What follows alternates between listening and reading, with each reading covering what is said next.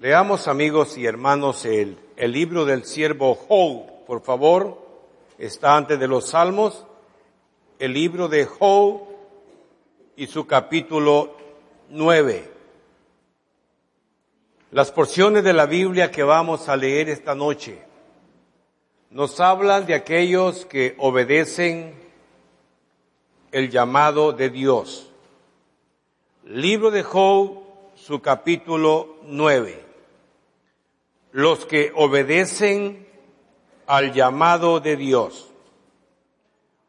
Libro de Job, su capítulo 9, dice versículo 4. Él es sabio de corazón y poderoso en fuerzas.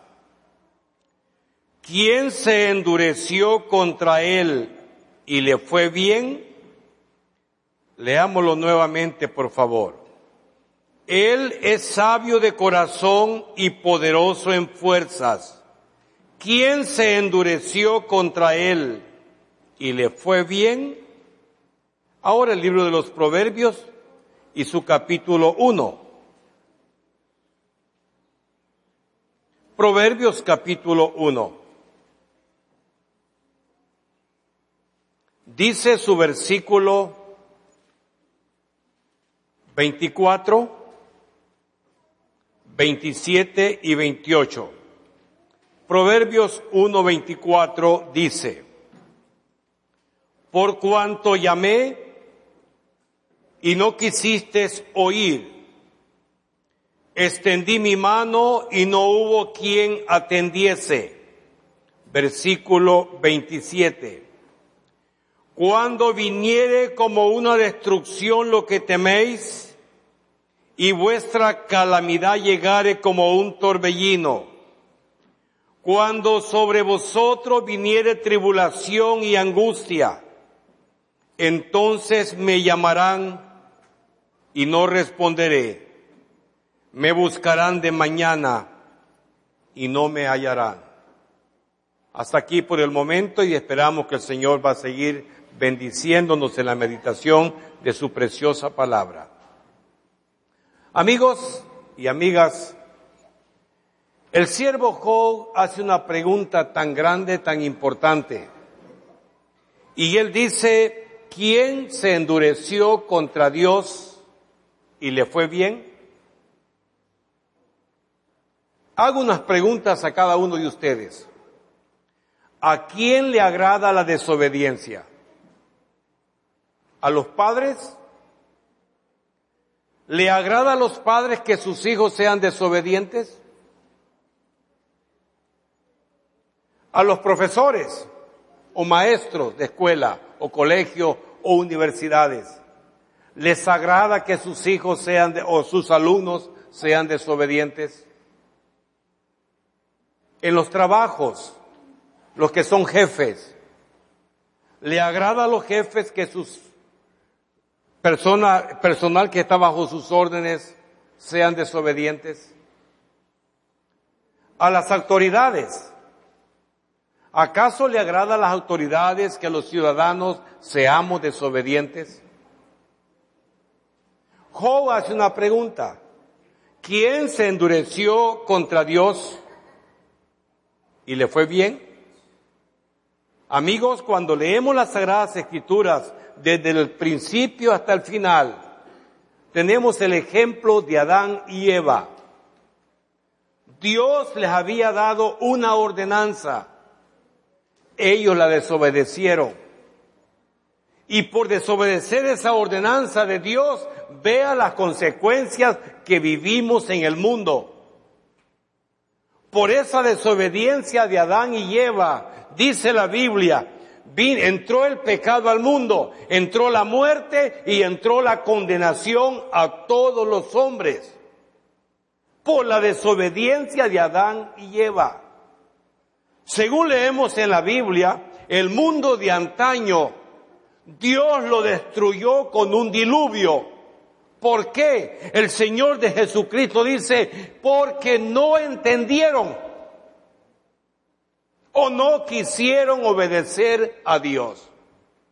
Dios lo destruyó con un diluvio. Tenemos la historia en la Biblia de un rey conocido como el rey faraón de Egipto.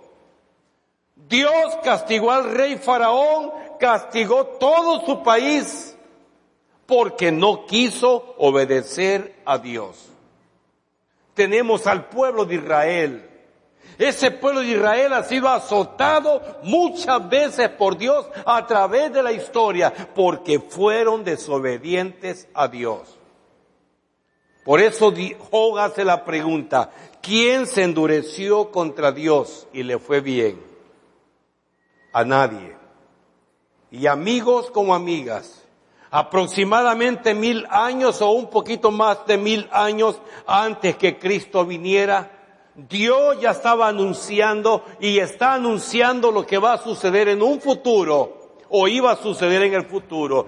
Dios dice, por cuanto llamé y no quisiste oír.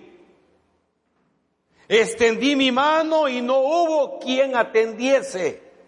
Pero luego dice Dios, pero cuando viniere lo que teméis, que vendrá como una destrucción, la tribulación vendrá a vosotros, entonces me van a llamar y yo no voy a responder, porque fueron desobedientes a Dios.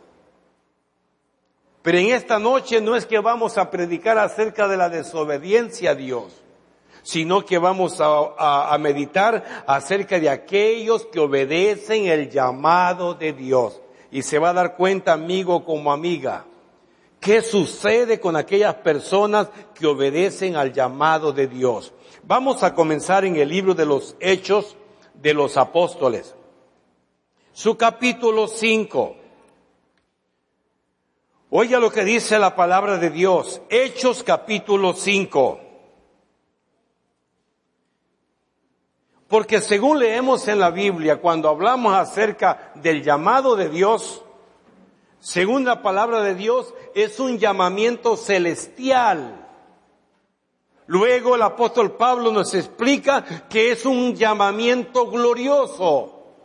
También el apóstol Pablo dice que es un mensaje fiel y digno de ser recibido por todos. El llamado de Dios. Y oiga lo que dice el libro de los Hechos capítulo 5, versículo 28. Diciendo, o sea, los líderes religiosos del pueblo de Israel le dicen a los apóstoles, diciendo, nos mandamos estrictamente que no enseñases en ese nombre y ahora habéis llenado a Jerusalén de vuestra doctrina y queréis echar sobre nosotros la sangre de ese hombre. Respondió Pedro y los apóstoles, respondiendo Pedro y los apóstoles dijeron, es necesario obedecer a Dios antes que a los hombres. El Dios de nuestros padres levantó a Jesús, a quien vosotros matasteis colgándole en un madero. A este Dios ha exaltado con su diestra por príncipe y salvador para dar a Israel arrepentimiento y perdón de pecados. Y nosotros somos testigos suyos de estas cosas y también el Espíritu Santo, el cual ha dado Dios a los que le obedecen. Oiga qué verdades tan grandes, amigo. Oiga lo que Dios hace con aquellas personas que obedecen a su llamado. Los líderes religiosos queriendo impedir que los apóstoles estén predicando que en Cristo está la salvación que ellos eran culpables de haberlo matado. Pero Pedro le dice, oye como dice, a este Dios ha exaltado con su diestra por príncipe y salvador, para dar a Israel arrepentimiento y el perdón de pecados. Mire cómo es Dios. Después que han matado a su hijo, Dios lo resucita entre los muertos. Y ahora Dios ha puesto a su hijo como príncipe y Salvador para dar al pueblo arrepentimiento y el perdón de pecados. Óigalo, Dios amigo, Dios perdona al pecador por medio de su Hijo, el Señor Jesucristo. Luego dice el versículo 32, y nosotros somos testigos suyos de estas cosas, y también el Espíritu Santo, el cual ha dado Dios a los que le obedecen. Mire, qué privilegio tan grande. ¿Sabe qué dice la Biblia acerca del Espíritu Santo? Nos dice el apóstol Pablo en una carta que él escribe, si una persona no tiene el Espíritu Santo, esta persona no es de Cristo. Óigalo. Esto es lo que dice la Biblia. Si uno no tiene el Espíritu Santo, no es de Cristo. Sin embargo, hoy Dios está dando el Espíritu Santo a aquellos que obedecen a su llamado. La persona oyó el Evangelio, la persona se arrepintió de corazón y recibió a Cristo como su Salvador. Dios, Dios por su obediencia a su llamado, Dios le da el sello del Espíritu Santo. Qué dicha fuera para usted, amigo como amiga, que esta noche usted obedeciera al llamado de Dios y se vaya a su casa con ese regalo, ese don, dice la Biblia, el don del Espíritu Santo, que es una garantía que usted será de Cristo por toda una eternidad, por haber obedecido al llamado de Dios. Dios lo selló con su Santo Espíritu. Mire qué bendición tan grande. Ahora el capítulo 10 de esta mismo, este mismo libro. Hecho de los Apóstoles, el capítulo 10. Dice versículo 1. Había en Cesarea un hombre llamado Cornelio, centurión de la compañía llamada la italiana, piadoso y temeroso de Dios con toda su casa, y que hacía muchas limonas al pueblo y oraba a Dios siempre. Este vio claramente en una visión como a la hora novena del día, o sea, a las tres de la tarde, que un ángel de Dios entraba donde él estaba y le decía, Cornelio, él mirándole fijamente y atemorizado dijo, ¿qué es, Señor? Y le dijo, tus oraciones y tus limonas han subido para memoria delante de Dios. Envía pues ahora hombres a Jope, era un puerto, y ya venir a Simón, el que tiene por sobrenombre Pedro. Este posa en casa de cierto Simón curtidor que tiene su casa junto al mar. Él te dirá lo que es necesario que hagas. Ido el ángel, óigalo bien, ido el ángel que hablaba con Cornelio, este llamó a dos de sus criados y a un devoto soldado de los que le asistían, a los cuales envió a Jope después de haberles contado todo. Mire qué interesante. Vea el propósito de este hombre. Era un centurión. Tenía bajo su cargo cien soldados. Era un capitán. Y ahora no se sabe, amigos, quién le había enseñado que si quería salvarse con toda su familia, él tenía que ser piadoso, o sea, devoto a las cosas santas, temeroso de Dios con toda su casa, tenía que orar, tenía que dar limosna. Más adelante dice que tenía que ayunar. Sí quería salvarse con toda su familia. Y él obedientemente estaba orando todos los días, estaba ayunando siempre, estaba dando limosna, temeroso, piadoso de Dios. En la casa de Cornelio no había ninguna mala palabra, no habían pleitos, no habían chambre. Él y su familia querían salvarse. Pero, ¿eran salvos? Dios dice que no. Los propósitos eran buenos, pero estaba equivocado. Y le dice, manda traer al apóstol Pedro. Cuando él venga, él te dirá lo que es necesario que hagas. Este hombre inmediatamente solo esperó que el ángel se fuera llama a dos siervos suyos, a un devoto soldado, y les dicen, miren, un ángel me ha dicho esto y esto. Vayan al puerto de Jope y busquen a Pedro y díganle que venga porque él me va a hablar palabras por las cuales voy a ser salvo. Nos dice la Biblia, amigos, que inmediatamente los dos siervos y el soldado salen rumbo al puerto de Jope. Encuentran al apóstol, el apóstol se viene con otros hermanos más. Cuando llegó a la casa de Cornelio, Pedro ve que la familia de Cornelio está reunida y amigos íntimos, ahí está, la casa está llena. Y oiga las palabras de este hombre cuando ve al apóstol Pedro. Versículo 33. Oiga lo que le dice Cornelio al apóstol Pedro. Así que luego envié por ti y tú has hecho bien en venir. Ahora pues, todos nosotros estamos aquí en la presencia de Dios para oír todo lo que Dios te ha mandado. Mire qué disposición, qué obediencia de este hombre.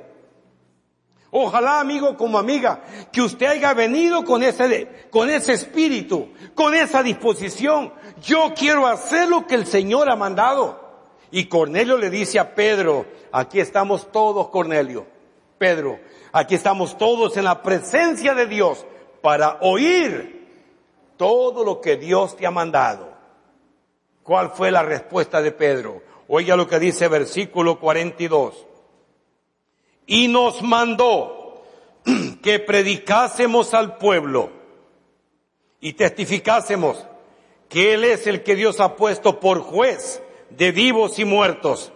De este, o sea, del Señor Jesucristo, dan testimonio todos los profetas, que todos los que en Él creyeren recibirán perdón de pecados por su nombre.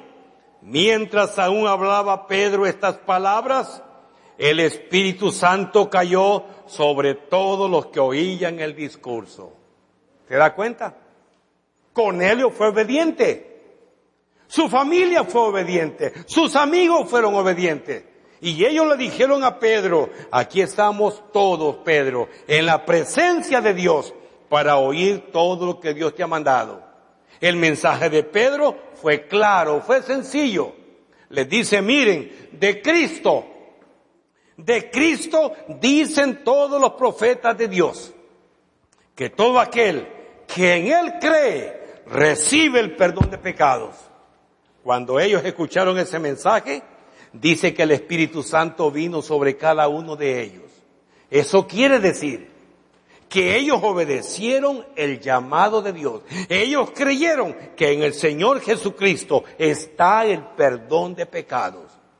Y el Espíritu Santo vino a ellos porque el Señor lo está dando a aquellos que lo obedecen, como dijo el apóstol Pedro. Amigo, amiga, qué precioso obedecer el llamado de Dios. Busque la carta que sigue. La carta a los romanos y su capítulo 6. Romanos capítulo 6. Si ya lo tiene. Oiga lo que dice versículo 17 y versículo 18. Pero gracias a Dios que aunque erais esclavos del pecado, habéis obedecido de corazón aquella forma de doctrina a la cual fuisteis entregados y libertados del pecado, vinisteis a ser siervos de la justicia. Se lo leo otra vez. Pero gracias a Dios, que aunque erais esclavos del pecado, habéis obedecido de corazón aquella forma de doctrina a la cual fuisteis entregados y libertados del pecado, viniste a ser siervos de la justicia. Y les voy a explicar esto, amigos, en una forma un poco más clara. Según leemos en la Biblia, o según leo, leo en la Biblia, lo que Dios quiere es que el pecador busque a Dios de corazón. Si usted busca a Dios de corazón, tenga la seguridad. Si le obedece de corazón, Dios va a hacer lo demás. Ellos eran esclavos del pecado. Pero cuando escucharon el Evangelio, dice Pablo, obedecieron de corazón, dice, obedecieron de corazón al llamado de Dios. Y luego dice, y libertados del pecado. Óigalo, y libertados del pecado, viniste a ser siervos de la justicia. Solo se lo voy a mencionar. En el Evangelio según el apóstol Juan, el capítulo 8, el Señor Jesucristo dice, el que practique el pecado, esclavo es del pecado. Así que si el Hijo de Dios os libertare, seréis verdaderamente libres. Se lo repito, dice el Señor Jesucristo en Juan capítulo 8, el que practique el pecado, esclavo es del pecado. En mis años de predicación del Evangelio, amigos, hombres, óigame bien, hombres y mujeres sinceros, llorando, me han dicho, don Raúl, si yo no recibo a Cristo es por este maldito vicio. ¿Y cuál es el vicio? El tabaco. Un cigarro, ese maldito vicio no puedo dejarlo. Y yo les he dicho, regáleme uno. ¿Y para qué lo quiere? Para demostrarle lo que voy a hacer con él. Lo voy a hacer polvo y lo voy a tirar al suelo. Y me han dicho, eso, eso es usted, pero yo no puedo. Amigo, amiga, yo era un esclavo también. El tiempo no me, no me ajustaría ahorita para contarle mi vida de pecado, la esclavitud en la bebida alcohólica. La marihuana no fue tanto, pero más que todo la bebida alcohólica. Estuve hasta preso tres veces por mis borracheras. Destruí mi hogar por el mismo vicio de licor. Pero aquí dice el apóstol Pablo, pero gracias a Dios que obedeciste de corazón el llamado. Y dice, y libertado del pecado, habéis sido hechos siervos de la justicia. Otra cosa que quiero mencionarle. En la segunda carta que Pablo escribe a una iglesia en Corinto, Pablo el apóstol dice que donde está el Espíritu del Señor, ahí hay libertad. Porque el Señor es el Espíritu. Y donde está el Espíritu del Señor, allí hay libertad. Y amigos, lo hemos leído. A los que obedecen el mensaje, Dios los está sellando con su Santo Espíritu. Qué importante obedecer al llamado de Dios. Mire cuántas bendiciones. Muchas personas me han dicho, es que yo no voy a poder cumplir, es que mi vida de pecado no se puede. Pero oiga lo que dice Pablo. Dice, pero gracias a Dios que aunque erais esclavos del pecado, habéis obedecido de corazón aquella forma de doctrina a la cual fuisteis entregados y libertados del pecado, fuisteis hechos siervos de la justicia. Yo tengo el recorte de periódico en mi casa desde hace 32 años creo. En Argentina había una muchacha, una bailarina, tan famosa, en primer lugar por su belleza y en segundo lugar por su forma de bailar. Esa bailarina la contrataban de varios países y andaba en muchas presentaciones y esa muchacha estaba haciendo una gran fortuna. Lastimosamente, sus amistades empezaron ofreciéndole un vaso de sidra un vaso de champán y esta muchacha se fue metiendo en la bebida alcohólica a tal grado que fallaba las presentaciones, fallaba a los a la, ¿cómo se llama? A las prácticas, a los ejercicios, y esa muchacha fue cayendo de fama, de prestigio, perdió el trabajo. Por último se dedicó a la bebida alcohólica, hasta que gastó su fortuna por último, la pobrecita, con ropa sucia, andrajosa, andaba en las calles de Argentina, dicen, con un bote así, como decimos nosotros, un pequeño bote, pidiendo limosna a la gente para seguir con su bebida alcohólica. La gente cuando esa pobre mujer pasaba dando traspiés de borracha, la gente decía, allí va Tota, la loca. Todos lo conocían como Tota la loca. Esa pobrecita en las noches, ahí estaba durmiendo en las calles. En la mañana se levantaba a pedir y ahí andaba toda borracha. Y la gente ahí va, Tota, la loca. Pero una noche, ella va deambulando por la calle y se encuentra con una gran carpa y escucha que allá adentro están cantando alabanzas al Señor. Ella se detiene para escuchar, luego se acerca a la carpa y abre un poquito la cortina de la carpa y ve a un grupo de hermanos al frente que están cantando alabanzas al Señor Jesucristo. Hablaban de Jesús, hablaban de su sangre. Luego se sube un predicador, va un predicador al frente, aquel predicador oró y empieza a predicar el mensaje del Evangelio. Empieza a hablar del Señor Jesucristo, aquel que había muerto en la cruz para salvarnos, para cambiarnos. Ese hombre estaba siendo usado por el Espíritu Santo. La cosa es cuando hace el llamamiento.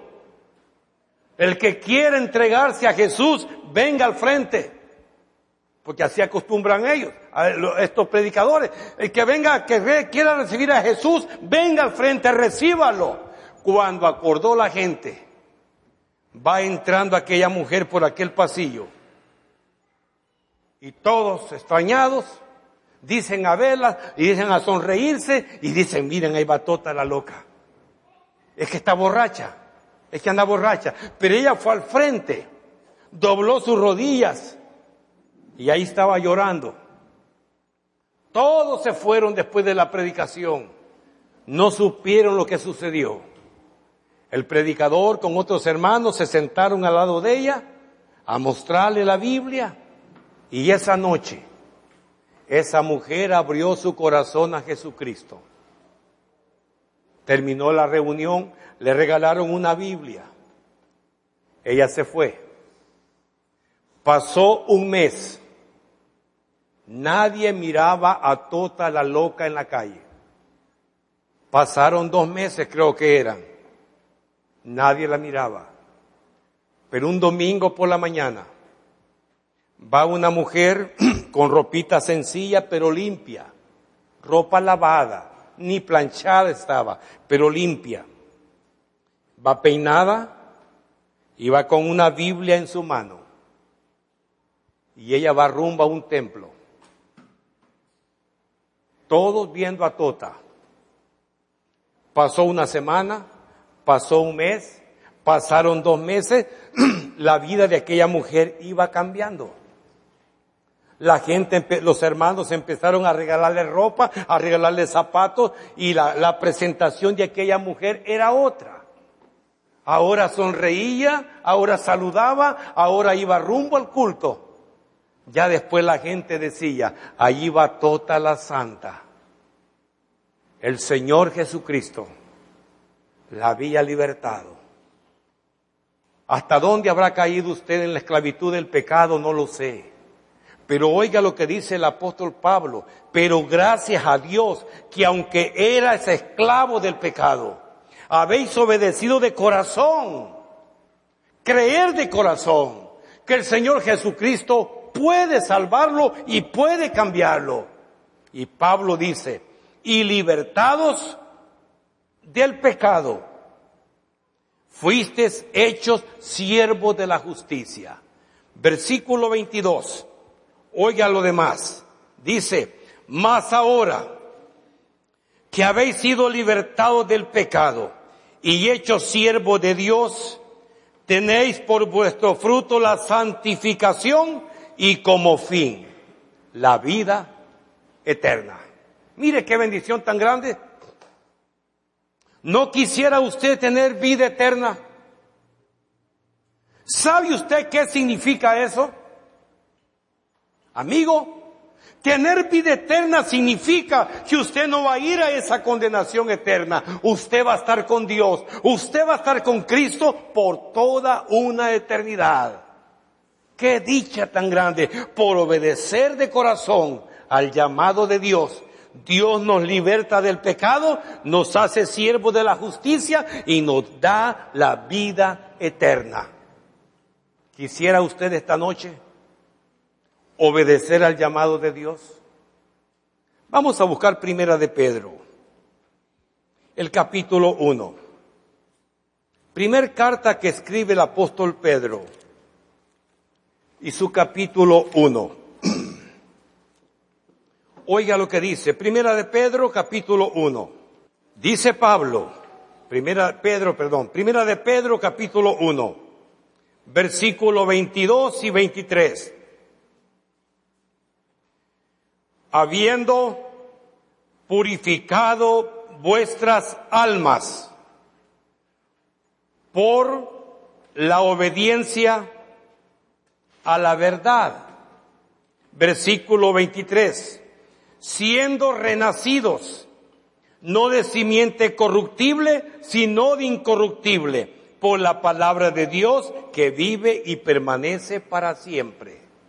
Se lo repito, habiendo purificado vuestras almas por la obediencia a la verdad. ¿Quién es la verdad? En primer lugar, el Señor Jesucristo dice, yo soy la verdad. Luego dijo el Señor Jesucristo a su Padre, tu palabra es verdad. Ellos obedecieron de corazón a la verdad y sus almas fueron purificadas y Dios los hizo nacer de nuevo. Todo eso, amigos, por obedecer de corazón al llamado de Dios. Piénselo. Piénselo, ¿cuánto va a ganar usted si usted obedece al llamado de Dios? Job hizo una pregunta. ¿Quién se endureció contra Dios? Y le fue bien. A nadie. Sin embargo, aquellos que le obedecen de corazón, oiga lo que dice, Dios les da su Santo Espíritu, Dios los, liberta del pecado, Dios les da vida eterna, Dios purifica sus corazones, sus almas y Dios los hace nacer de nuevo. Todo por obedecer al llamado de Dios. Y por último, segunda tesalonicenses.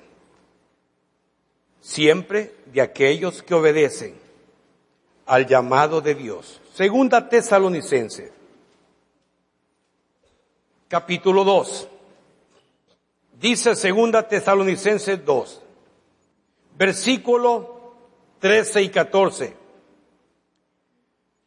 Pero nosotros debemos dar siempre gracias a Dios respecto a vosotros, hermanos amados por el Señor, de que Dios os haya escogido desde el principio para salvación, mediante la santificación por el Espíritu y la fe en la verdad a lo cual, oiga bien, a lo cual lo llamó mediante nuestro evangelio para alcanzar la gloria de nuestro Señor Jesucristo.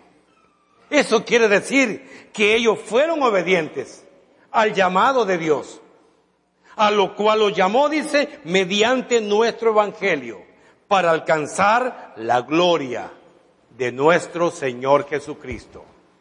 Y por último, capítulo 1. Dice, capítulo 1, versículo 8 y 9. En llama de fuego para dar retribución o darle el pago a los que no conocieron a Dios ni obedecen al Evangelio de nuestro Señor Jesucristo, los cuales sufrirán pena de eterna perdición, excluido de la presencia del Señor y de la gloria de su poder. Vea la diferencia. Por haber obedecido al llamado de Dios, unos personas de Tesalónica fueron llamados a la gloria iban a la gloria de Dios, pero otros de Tesalónica, por haber desobedecido al llamado de Dios, ¿qué les esperaba, amigos? Una pena de eterna perdición. Había un hermano en El Salvador, Indalecio Celaya. Cuando yo recibí al Señor Jesucristo hace 35 años, él ya estaba en la iglesia. Pero de la ciudad se fue a vivir a una aldea. Allá le llamamos el Cantón El Gavilán. Tenía varios hijos. El menor se llamaba Santos. Este muchacho pues ya tenía, tenía cuatro años, creo que él lo llevaba a los cultos. Los demás ya habían recibido a Cristo. Teófilo, Luisa, Francisco. Ellos habían recibido a Cristo, pero Santos no quería. La otra mujer, la otra hija también, Petrona, Petronila. Santos no quería. Muchacho de 17 años. Y por más que el hermano le hablaba, no quería. Y un hermano de la ciudad de San Miguel, por ayudarle para que siguiera estudiando por la pobreza que tenía, le dijo, mándemelo a la ciudad, a, la casa, yo le voy a dar trabajo y yo lo voy a mandar a la escuela nocturna. Y así lo hicieron. Y este hermano, para que este muchacho estuviera con su familia siquiera un día a la semana, el día jueves se lo daba libre. Y ahí llegaba el jueves, estaba con su papá, su mamá y su hermano, pues, y luego al trabajo otra vez. Pero ese día jueves, Santo llegó como a las 10 de la mañana. El hermano Indalecio cuenta que estaba acostado en su hamaca, Santo llegó a saludarlo, platicó con la mamá, luego se sentó en otra hamaca. Como a la media hora de haber llegado, el hermano Indalecio, como padre, sintió como una corazonada y le dice, Santos, ven. Dice el hermano Indalecio que él se puso de pie y Santos vino le dice, hijo, te quiero hacer una pregunta. ¿Me amas? Le dijo, sí, papá, ¿por qué me preguntas eso? Si me amas, hijo, ¿por qué no me obedeces? ¿Por qué no recibes a Cristo, hijo? Santo le dice, papá, son 17 años, no he disfrutado nada, deme tiempo. Y se fue a acostar a la hamaca. Como a la hora, otra corazonada. Santos, ven. El hermano se pone de pie otra vez. Hijo, ¿me quieres? Papá, si ya te dije que sí. Si me quieres, hijo, ¿por qué no me obedeces? ¿Por qué no recibes al Señor? Papá, ya te dije, dame tiempo. Soy muy joven todavía y estoy estudiando en la nocturna. Y se fue a acostar. Luego la hermana Ernestina, la esposa, le dice, vaya, ya está el almuerzo. Se sentaron a almorzar. Santo siempre se regresaba para San Miguel a las cuatro de la tarde. Almorzaron, se acostaron otra vez en la hamaca, platicando, ya como a la una y media. El hermano Indalecio con aquella preocupación. dice, hijo, ven. Ahí viene Santo. Y ya el hermano Indalecio llorando le dice, hijo, ¿me quieres? Papá no te ha dicho que sí, pero si me quieres, hijo, ¿por qué no obedeces? ¿Por qué no recibes al Señor, hijo? Papá, te digo, dame tiempo. Y ya se fue a acostar a la hamaca. Como a las dos y media, dice el hermano Indalecio a su hijo, le pegó una desesperación, pero aquella desesperación, y le dijo, ya me voy, pero hijo, te vas a las cuatro. Sí, pero es que ya me voy, es que tengo que ir a comprar unos cuadernos para en la noche estar listo en la escuela. Pero mira, hijo, no, es que ya me voy, ya me voy. Nos vemos mamá, nos vemos papá. Agarra su mochila y salió. Dice, él salió a la calle y vio a su hijo hasta que se perdió en la distancia. Siguió la tarde, cenaron, se acostaron. A las 10 de la noche estaban golpeando. Se levanta y pregunta quién es. Hermano Indalecio, soy el hermano Ramón. Y a él abrió. Ajá, hermano, ¿y qué pasa? Le dijo, no se vaya a asustar. Le traigo una mala noticia. Su hijo santo está muerto. Lo mató un camión, un carro. Y están esperando para que lo vaya a recoger. Se va al dormitorio, despertó a su esposa Ernestina y le dice, Ernestina, levántate, vamos a salir. ¿A dónde, Indalecio? Levántate, vístete. La hermana Ernestina se alistó y cuando ya vino a la sala, él va y la abraza.